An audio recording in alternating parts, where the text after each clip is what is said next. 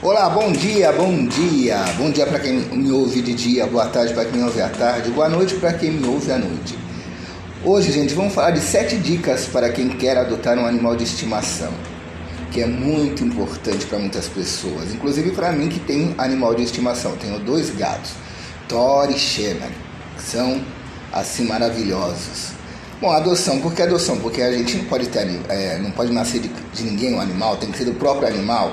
Então a gente tem que fazer a adoção. Então, gente, a primeira coisa, adote com responsabilidade. O novo é um ser, um novo, por exemplo, um pet, um gato, é um ser vivo que pode ficar ao lado do dono por longos anos. A maioria das raças de cachorro tem expectativa de 13 anos, por exemplo, de gato 15 anos. Certamente precisará de atenção, né? Porque aí você dando a ração certa, dando a alimentação certa e dando o seu carinho familiar, logicamente que a expectativa deles de vida fica até maior. Outra coisa que é importante, gente, a segunda, né? A primeira falei, adote a responsabilidade. A segunda é organize-se. É essencial ver a casa, adequar para o novo bichinho. Se adotado, terá tempo para cuidar de si e do animal.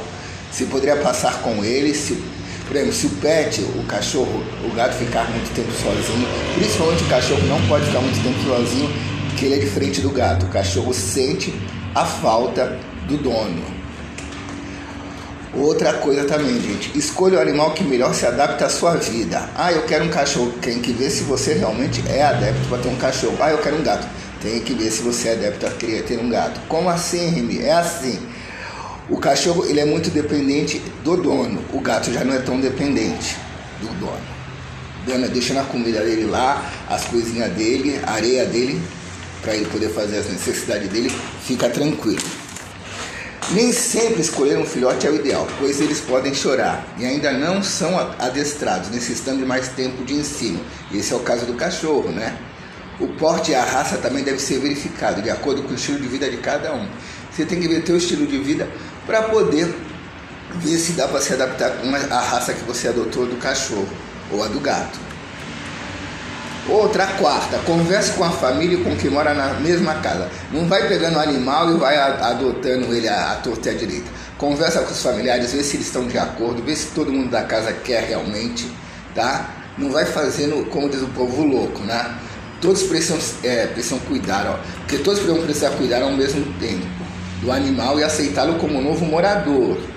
Além disso, é essencial verificar a segurança e o espaço da casa haja é, risco de fuga de maus tratos, né, gente?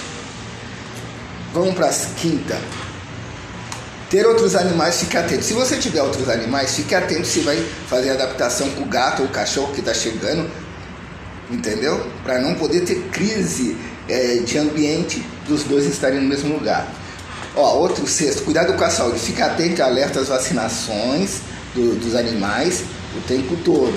E veja a situação dele se tá bom, se tá ruim, entendeu? Fica sempre de olho na saúde dos pequenininhos, dos bichinhos.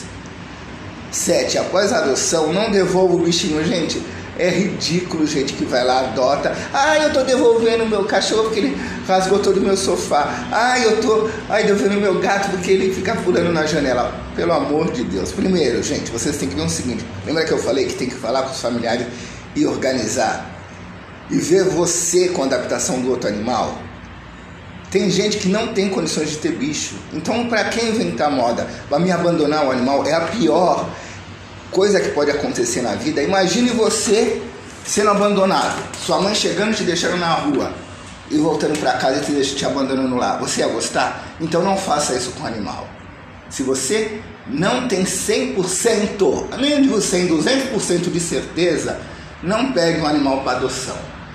Deixe ele no, no curso dele e você no seu curso. Eu admiro muitos amigos meus que falam assim, aí não tenho condição de ter animal. Eu fico muito feliz porque eles sabem realmente que eles não têm condição de ter animal, que eles não têm essa, essa veia, essa vértice para isso. Aí tem gente que quer dar uma de, é, como eu diria assim, ah, de que tá tudo novo, tá acontecendo, tá na moda. Animal não é moda tá? Animal é um bicho, é um ser vivo, como eu falei já anteriormente. Tem sentimentos. E outra coisa também, os animais eles são mais perceptivos espiritualmente, tanto o gato quanto o cachorro. Eles veem, eles veem coisas que a gente não consegue ver até dentro da nossa própria casa. Às vezes eles estão, ficam muito tempo num canto, o gato também fica muito tempo olhando para um determinado lugar. A gente não sabe o que eles veem, a gente imagina que isso tudo é uma proteção. E eles, quando eles sentem que o ambiente está mais purificado, eles ficam mais felizes. Se a família é confuseira, encrenqueira, o animal absorve tudo isso.